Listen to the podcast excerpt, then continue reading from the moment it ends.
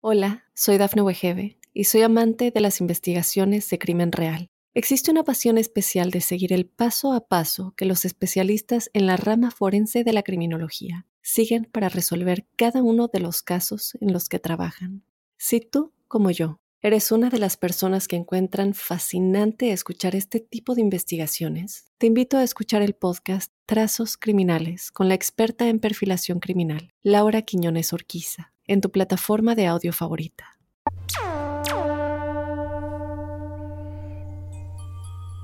Buenos días, buenas tardes, buenas noches y bienvenidos a un nuevo episodio de La Huella OVNI, este espacio en donde nos sentamos a pensar, a analizar, a debatir qué ocurre sobre nuestras cabezas. ¿Es real el fenómeno OVNI? ¿Nos visitan de alguna manera? ¿Qué pasa con la enorme, enorme cantidad de testigos que hay y comentan cosas? Yo soy Jorge Luis Zuckdorf, a mí me encuentran en redes, en Instagram soy arroba Jorge Luis S oficial, en Twitter soy arroba Jorge Luis S-77. Tengo un mail que es las historias de George, las historias de George arroba gmail.com. Ahí me pueden enviar preguntas, comentarios, experiencias, análisis o simplemente contactarme también eh, les pido esto, ¿no? Que me envíen experiencias y preguntas porque la columna vertebral de este espacio justamente es esa, es poder eh, preguntarnos y respondernos entre todos qué hay más allá de lo que vemos, conocemos o nos parece lógico. Siempre, como digo yo, sin casarnos con verdades absolutas. Eh, tratando de, mantenernos independientes en el análisis, tomando todos los datos que hay de la realidad para que cada uno pueda sacar sus propias conclusiones. Y la semana en la que grabo este podcast eh, ha sido una semana de muchas novedades y, mucho, mucha exposición en torno al fenómeno ovni. De hecho, estuve dando entrevistas en radios y en canales de televisión, más o menos de dos o tres entrevistas por día, salí en programas de Argentina, de México, de Estados Unidos, eh, y nada, la verdad es que siempre en torno de todo lo que pasó esta semana, que fue mucho. Uno de esos temas lo vamos a tratar ahora en profundidad y para el otro voy a hacer una pequeña editorial ahora al principio, no muy largo porque no me quiero extender mucho sobre, sobre la polémica que hubo en torno a la presentación de Jaime Maussan en el Congreso, en, realidad en la audiencia pública que hizo el Congreso de México, eh, en el cual se hablaron de varias cosas y finalmente él presentó los cuerpos de las momias de Nazca, estas momias famosas que vienen dando vueltas desde el año 2016-2017. Hola, soy Dafne Wegebe y soy amante de las investigaciones de crimen real. Existe una pasión especial de seguir el paso a paso que los especialistas en la rama forense de la criminología siguen para resolver cada uno de los casos en los que trabajan. Si tú, como yo, eres una de las personas que encuentran fascinante escuchar este tipo de investigaciones, te invito a escuchar el podcast Trazos Criminales con la experta en perfilación criminal, Laura Quiñones Orquiza, en tu plataforma de audio favorita.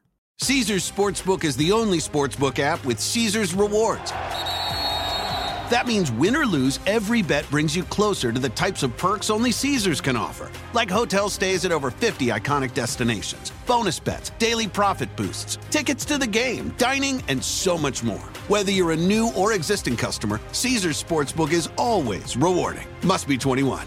Gambling problem? Call 1 800 Gambler. Caesar's Sportsbook. Don't just spectate, participate.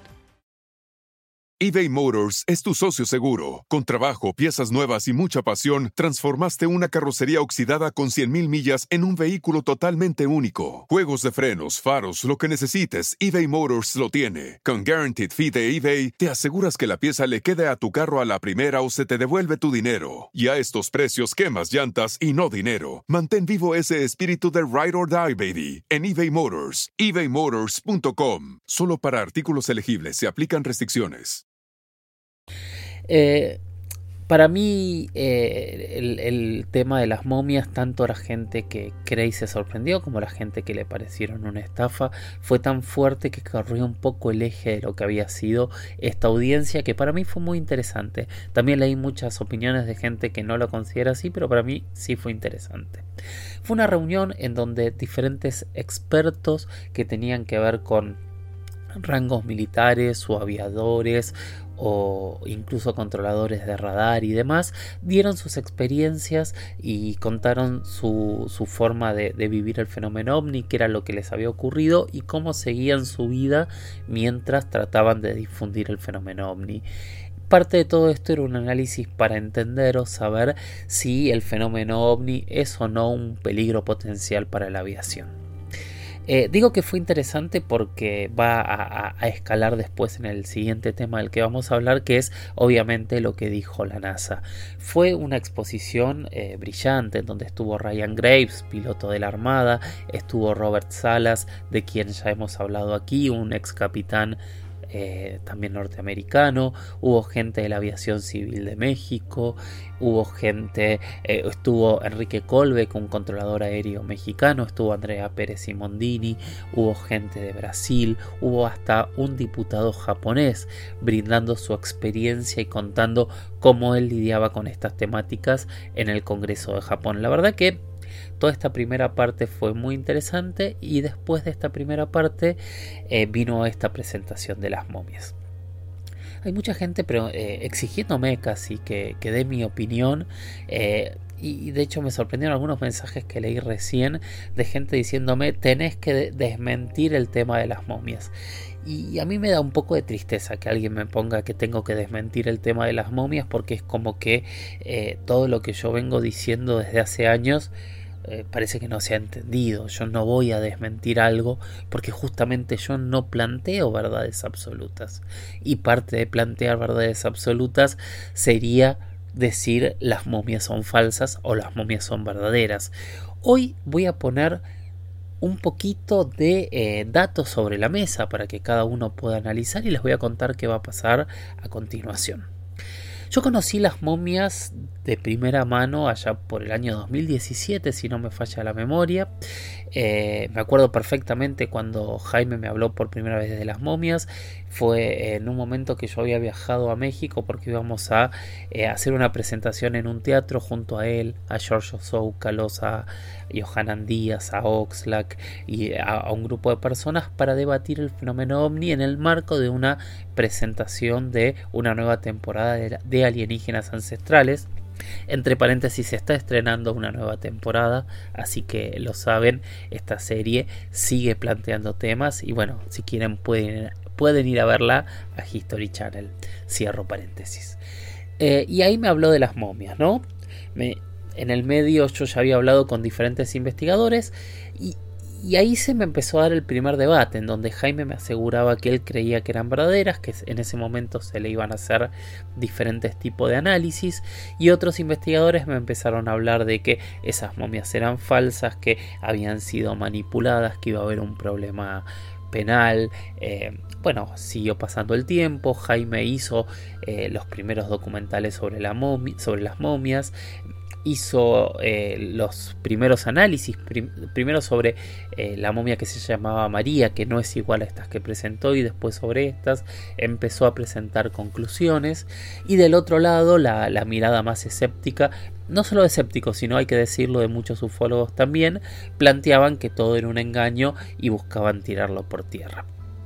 Bueno, siguió pasando el tiempo y las momias siguieron ahí.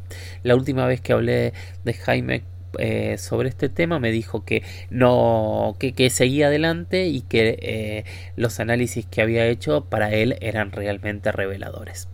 ¿Dónde están las momias? Le pregunté, me dijo que las habían llevado a una universidad de Ica y que ahí iban a seguir los estudios. Por otro lado, también en esa charla él me aclaró que eh, toda la gente o las instituciones que estaban diciendo que eran falsas, todos los análisis que habían hecho era solo a través de fotografías porque no habían tenido los cuerpos. que él los había invitado a investigarlos, pero que no él o el grupo de, gente en Perú que tenía las momias. Ahí yo desconozco cuál es el punto real, pero que eh, no lo habían aceptado. Entonces este es un punto que... Eh, que a mí me llamó la atención y que al día de hoy me sigue llamando la atención porque yo escuché mucha gente decir que son falsas, pero tengo que ser sincero y honesto con ustedes, yo no vi ninguna prueba de alguien que haya analizado una momia para mostrar qué es lo que decían que era falsa. Lo cual no significa que no lo sea, ¿no? Por supuesto, pero quiero decir, yo no vi esas pruebas. O sea, solo vi pruebas de gente diciendo que era falsa, así como lo vi a Jaime diciendo que estos cuerpos no eran humanos. Que son dos puntos que a mí, sin las pruebas, no me cierran. Ahora, eh, se, se, siguió generando el debate. Jaime contó que había hecho un ADN, un carbono 14 en la UNAM, en la Universidad Nacional de México, que había sido datado en más de mil años de antigüedad. De la UNAM dijeron, nosotros hicimos ese estudio, pero nosotros no podemos confirmar que ese estudio haya sido sobre las momias, porque nosotros lo que analizamos fue una muestra que nos enviaron, o sea, no hay eh, una cadena de custodia para saber que realmente eso perteneció a. Bueno, y a partir de ahí se generó un debate gigante, gigante, gigante entre un montón de gente muy molesta porque el tema de, de, lo que era el Congreso se corrió hacia las momias, sino para hablar de lo que hablé al principio, que realmente para mí eh, fue muy interesante hablar en un Congreso de esto para empezar una charla, para empezar un debate, porque tampoco es cierto, como muchos decían, no es que hubo algo nuevo, era todo lo que conocíamos, pero un montón de gente hablando en el Congreso, un poco y bastante similar a lo que ocurrió con, eh, con la audiencia pública en Estados Unidos. Bueno, y a partir de ahí nos quedamos en mucha gente enojada diciendo que son falsas las momias y hay que condenarlas y mucha gente que de verdad sigue apoyando a Jaime y cree que Jaime está diciendo la verdad. ¿Cómo se zanja esto, no? Yo me siento que estoy eh, no soy muy futbolero, pero siento que estoy entre dos tribunas de gente gritando para un equipo y gente gritando para otro. Eso no me parece que esté bueno, pero bueno, respetamos las opiniones de, todos. Pero acá, en este caso, yo creo que la, eh, la discusión se zanja muy, muy rápido.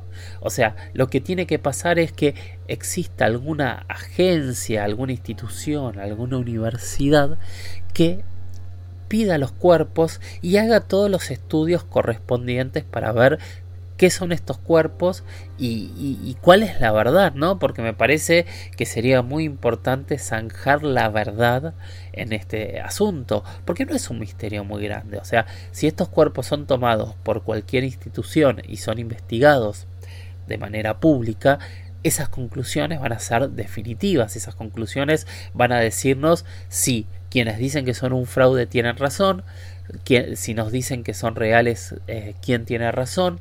Y si son un fraude, también hay dos opciones, que sean un fraude eh, moderno, como se acusó a varias personas, o que realmente las hayan encontrado así y, son, y hayan sido momias que hayan sido manipuladas hace cientos o mil años, quién sabe.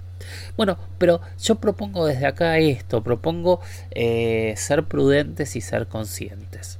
Y tratar de mantener también el eje. Lo importante de México, desde mi punto de vista, es lo que se empezó a hablar y ojalá y ojalá que se continúe porque realmente fue muy muy importante. Y en torno a las momias propongo esto propongo que se investiguen o sea no no me parece interesante el debate y la pelea para ver si Jaime eh, es un adelantado o un estafador. No no no creo que nos lleve a nadie a ningún lado. A mí me interesa saber qué son esos cuerpos me interesa saber porque se generó un debate. Honestamente, no es un tema que, yo haya investigado nunca. De hecho, es algo que nunca salió en, este espacio, que ya lleva doscientos y pico de episodios. Y que yo lo conozco desde, no, no, no, no voy a decir desde el inicio, pero sí vengo hablando con, con mucha gente a favor y en contra desde, les digo, desde 2017 por lo menos. Nada, eso es lo que planteo, eso es lo que dejo eh, aquí. O sea, mi propuesta es que se investiguen. Hablando el otro día, Jaime me dijo y ya lo puso en varias redes que había una propuesta de Harvard para analizar las momias y sacar una conclusión. Bueno, me parece que eso sería maravilloso para poder terminar con este debate y si son un error, una estafa, una equivocación, lo sepamos fehacientemente si son reales que empecemos a entender que son y si son un objeto antiguo también que, se restauren y que regresen a donde tienen que estar y que tengan que estar cuidadas como, como debe ser. Hay demasiado debate alrededor y ojalá se pueda zanjar porque es un debate que no le hace bien a la investigación del fenómeno ovni. Es un debate que que parece casi un debate de egos entre quién tiene razón y quién no yo no quiero meterme en ese debate y les propongo seguir escuchando absolutamente a todo el mundo porque todo el mundo tiene datos y opiniones valiosas para escuchar. Dicho esto, vamos a pasar al siguiente tema. Hola, soy Dafne Wegebe y soy amante de las investigaciones de crimen real. Existe una pasión especial de seguir el paso a paso que los especialistas en la rama forense de la criminología siguen para resolver cada uno de los casos en los que trabajan. Si tú, como yo, eres una de las personas que encuentran fascinante escuchar este tipo de investigaciones, te invito a escuchar el podcast Trazos Criminales con la experta en perfilación criminal, Laura Quiñones Orquiza, en tu plataforma de audio favorita. Caesar's Sportsbook is the only app with Caesar's rewards. That means win or lose, every bet brings you closer to the types of perks only Caesars can offer, like hotel stays at over 50 iconic destinations, bonus bets, daily profit boosts, tickets to the game, dining, and so much more. Whether you're a new or existing customer, Caesars Sportsbook is always rewarding. Must be 21. Gambling problem? Call 1 800 Gambler. Caesars Sportsbook. Don't just spectate, participate. eBay Motors es tu socio seguro. Con trabajo, piezas nuevas y mucha pasión, transformaste una carrocería oxidada con 100.000 millas en un vehículo totalmente único. Juegos de frenos, faros, lo que necesites, eBay Motors lo tiene. Con Guaranteed Fee de eBay, te aseguras que la pieza le quede a tu carro a la primera o se te devuelve tu dinero. Y a estos precios, quemas llantas y no dinero. Mantén vivo ese espíritu de Ride or Die, baby, en eBay Motors. ebaymotors.com. Solo para artículos elegibles se aplican restricciones.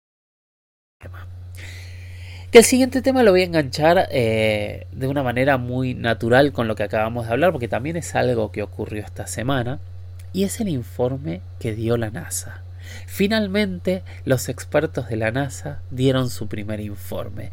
Fue un informe bastante escueto, fue un PowerPoint de unas 36 hojas, obviamente hubo una conferencia de prensa en donde esto se explicó, pero para mí esas 36 hojas están haciendo historia.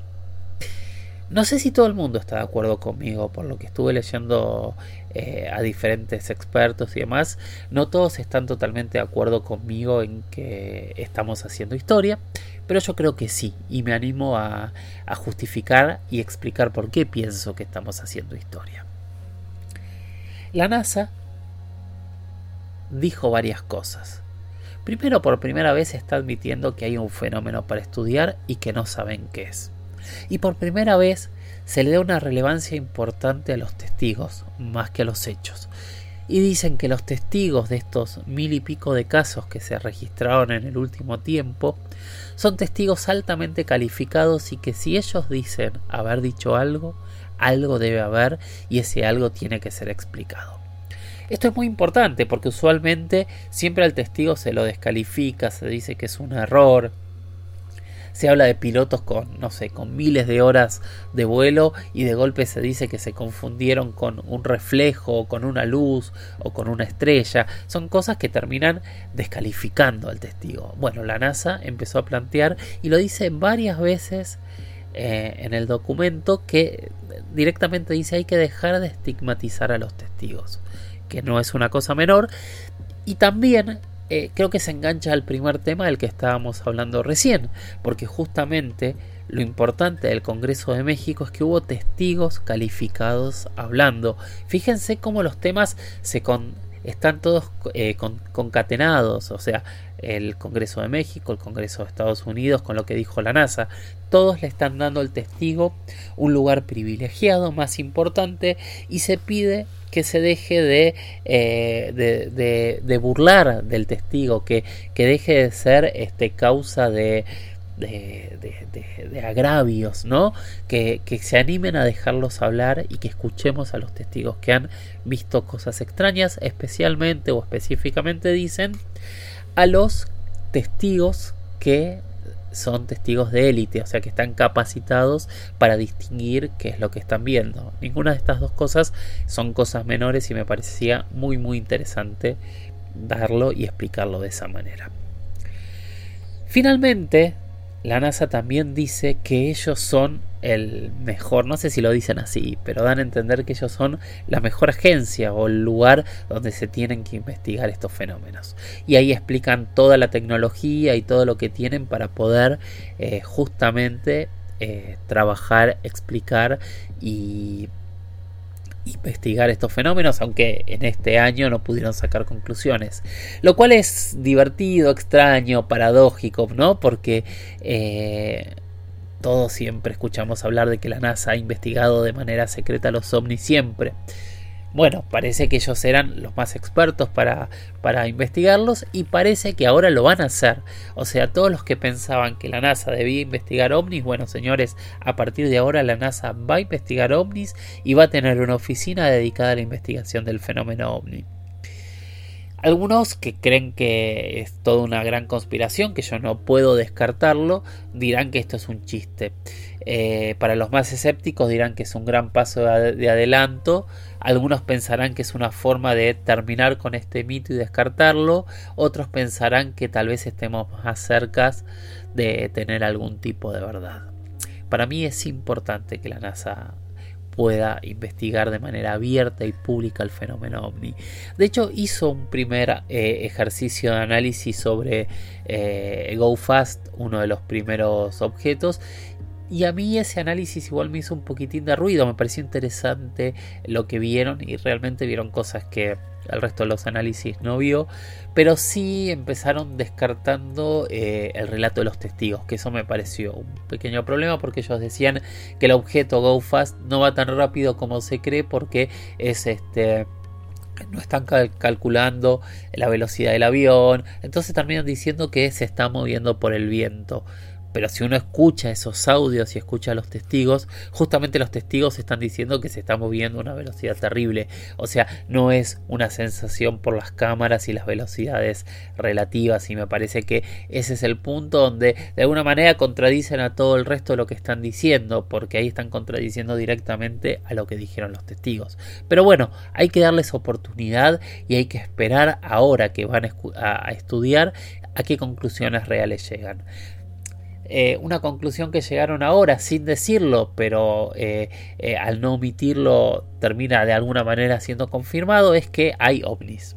Ahora no sabemos qué son y lo que dicen ellos es que pronto, pronto van a llegar a una conclusión sobre qué son estos objetos que vuelan sobre nuestras cabezas. Para mí es un día histórico, les digo, esta semana fue una semana histórica porque siempre pensamos que la NASA iba a investigar el fenómeno ovni. Bueno, ahora parece o ahora lo va a investigar. El siguiente tema es una pregunta que es a lo que nos dedicamos y lo que debería haber respondido desde el principio, pero bueno, este parece ser un, episodio un poco distinto y es la pregunta de arroba Mariana Hop.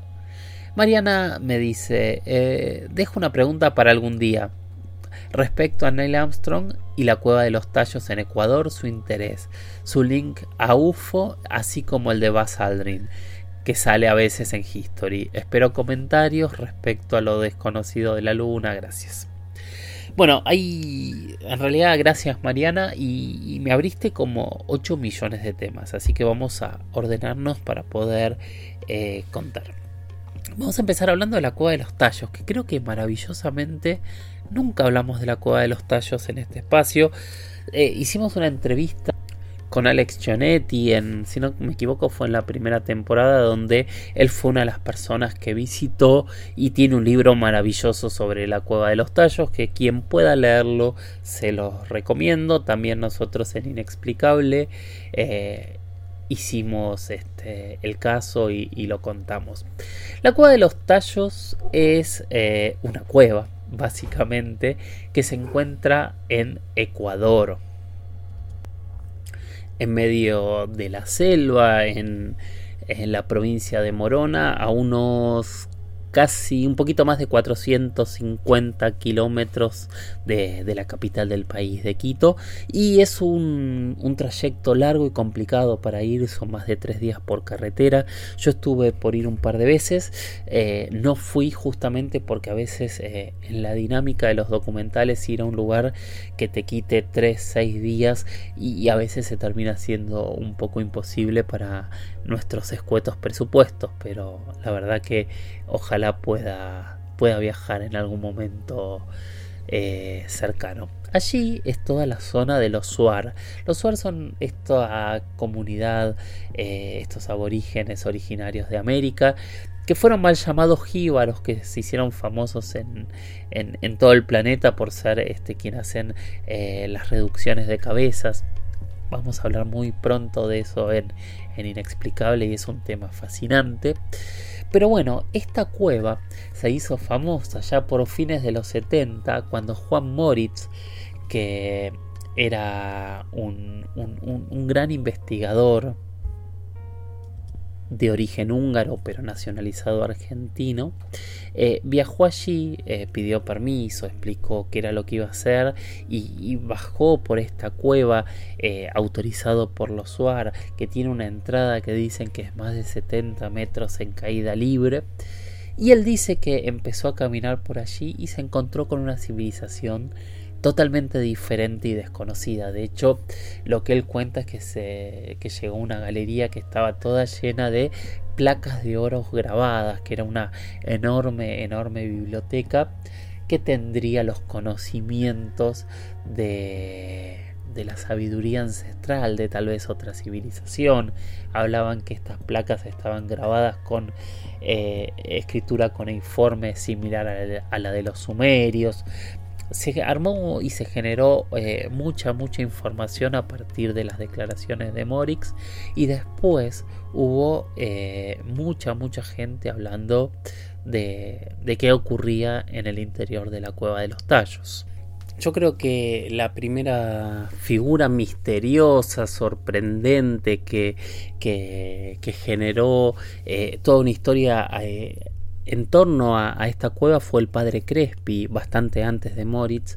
Él em, era un sacerdote salesiano que em, le empezaron a llegar eh, figuras similares a, las que describía Moritz, a estas placas de oro con, escrituras, que decían que era de, la cueva de los tallos, y de hecho él terminó haciendo un museo con todo este material que dicen que era muy grande, y misteriosamente después de un incendio en 1962, toda su colección eh, terminó desapareciendo y bueno, eh, y, todo eso después eh, terminó siendo un, gran, gran misterio.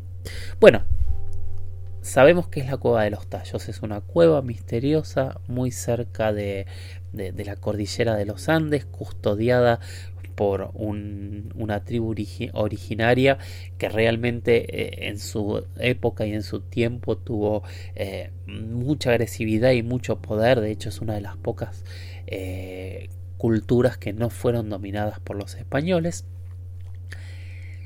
Y allí se empieza a encontrar algo, se empieza a encontrar algo que dicen que podría ser un conocimiento oculto, secreto para la humanidad. Dicen que sería algo así como el lugar donde está todo el conocimiento, toda la sabiduría. Bueno, después de Morix obviamente hubo muchas, muchas eh, otras eh, expediciones y en 1976 quien llegó hasta allí fue Louis Armstrong, el primer ser humano en poner un pie en la luna. Y él quería vivir esa experiencia. De hecho, hubo pocas entrevistas porque es una persona que no ha dado muchas entrevistas en su vida, pero él contó que quería conocer qué era lo que había allí y que quería también ser uno de los primeros en caminar por esta cueva.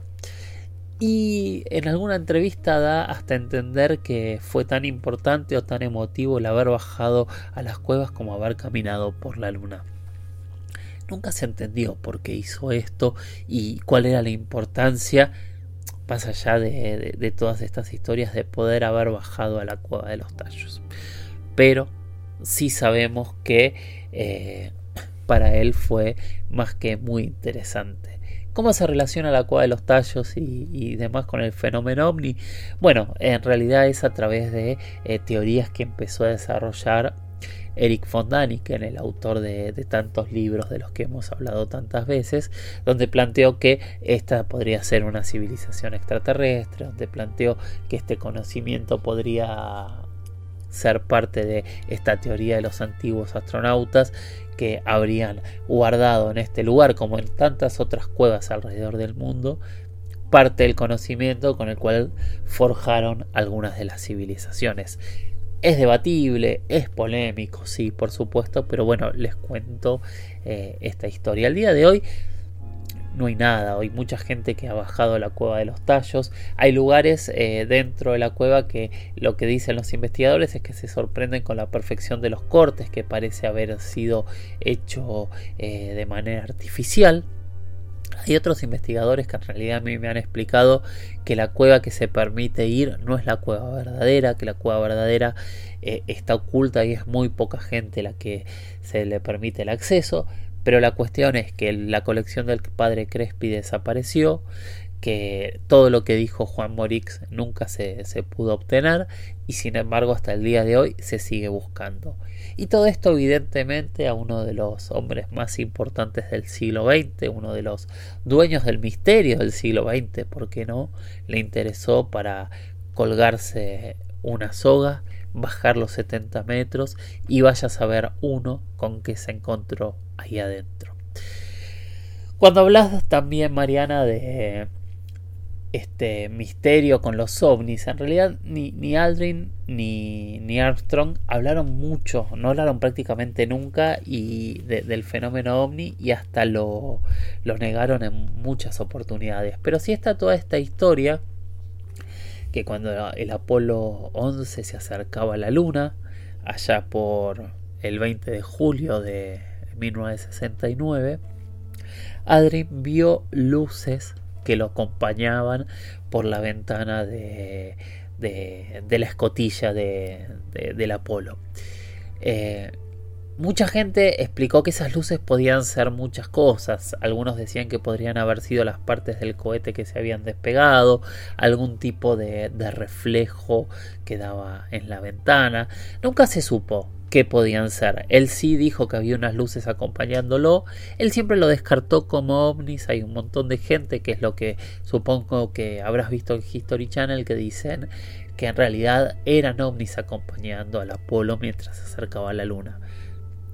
Los escépticos han explicado que se podía tratar de muchas, muchas cosas antes que ovnis pero bueno, no lo sabemos. A eso se le suma el tiempo que la conversación se cortó y pasaron a un canal privado en donde tampoco sabemos de qué se habló en medio de, ese viaje, pero sí hay un momento, hay una falta de comunicación que si no me falla la memoria lo hablamos hace poquitas semanas, en donde la conversación entre los pilotos y Houston se hace privada y son fragmentos, son un par de, minutos, porque todo el resto de la conversación fue pública, porque todo eso se iba transmitiendo en vivo y en directo.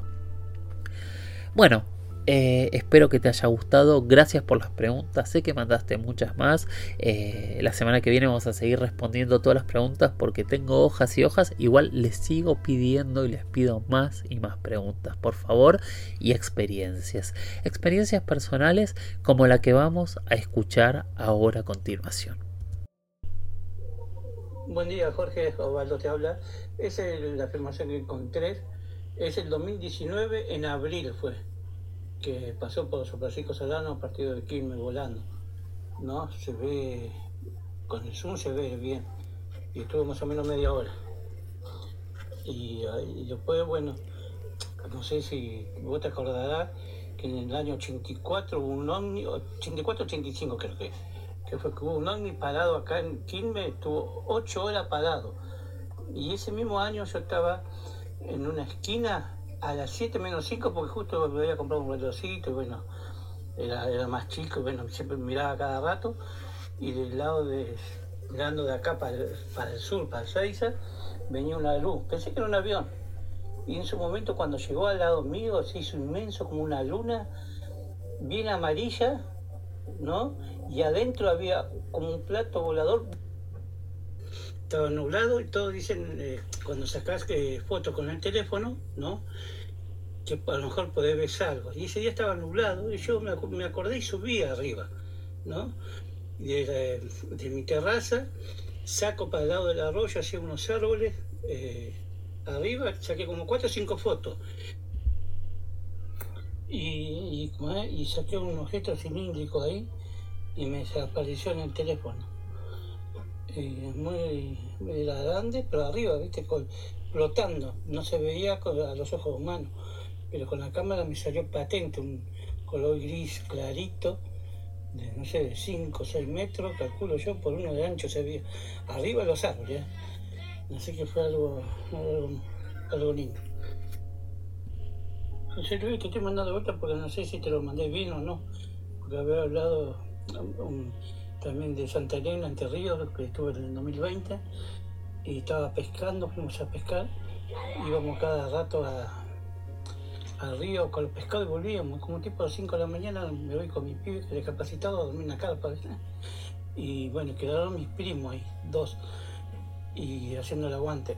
Y en eso dice uno de ellos, mira lo que apareció, ¿viste? Y yo me levanto rápido, rápido, rápido, para ver qué era lo que estaban viendo. Y se nota que apareció en el medio del río y venía volando hacia nosotros, pasando por arriba, un on inmenso, como un foco, una, una luz muy, muy blanca, pero algo fantástico.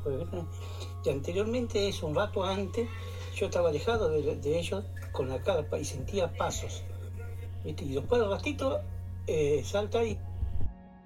Muchísimas gracias a Osvaldo, Osvaldo Chicharelli y a tu hija que te ayudó a, subir los audios. Obviamente yo ahí junté varios audios como para poder tener las dos historias que son bastante sorprendentes. Tengo las fotos también, si, si quieren las subo después a, a mi Twitter, ustedes me las piden y yo las subo. Eh, bueno, hasta aquí llegamos con un programa un poco diferente. Eh, yo creo que es de estos momentos en donde yo me sostengo más de mi postura de no casarme con verdades absolutas, de no tomar absolutamente nada como una verdad más allá del resto y planteándoles o ofreciéndoles que tengan esta misma chance, esta misma opción. Nos escuchamos el próximo episodio, que tengo muchas preguntas, pero bueno, también veremos hasta dónde nos sigue atacando la, la realidad con temas que nos sorprenden semana a semana. Es impresionante cómo va evolucionando todo en temática ovni. Gracias por estar ahí, gracias por seguir enviando preguntas. Recuerden que este espacio se nutre de cada una de las preguntas que vamos recibiendo. Gracias por seguir enviando audios con sus experiencias personales, como la de Osvaldo hoy. Recuerden que no son para juzgar, que simplemente las ponemos y las escuchamos para ver si alguien vivió o conoce alguna experiencia similar a las otras que están escuchando.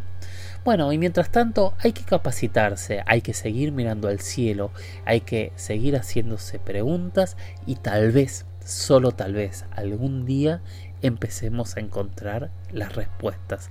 Yo soy Jorge Luis Zuckdorf y los saludo como siempre y les agradezco infinitamente por estar ahí y nos escuchamos en el próximo episodio de La Huella OVNI.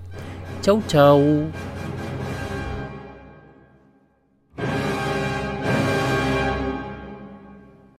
Hola, soy Dafne Wegebe y soy amante de las investigaciones de crimen real. Existe una pasión especial de seguir el paso a paso que los especialistas en la rama forense de la criminología siguen para resolver cada uno de los casos en los que trabajan. Si tú, como yo, eres una de las personas que encuentran fascinante escuchar este tipo de investigaciones, te invito a escuchar el podcast Trazos Criminales con la experta en perfilación criminal, Laura Quiñones Orquiza en tu plataforma de audio favorita.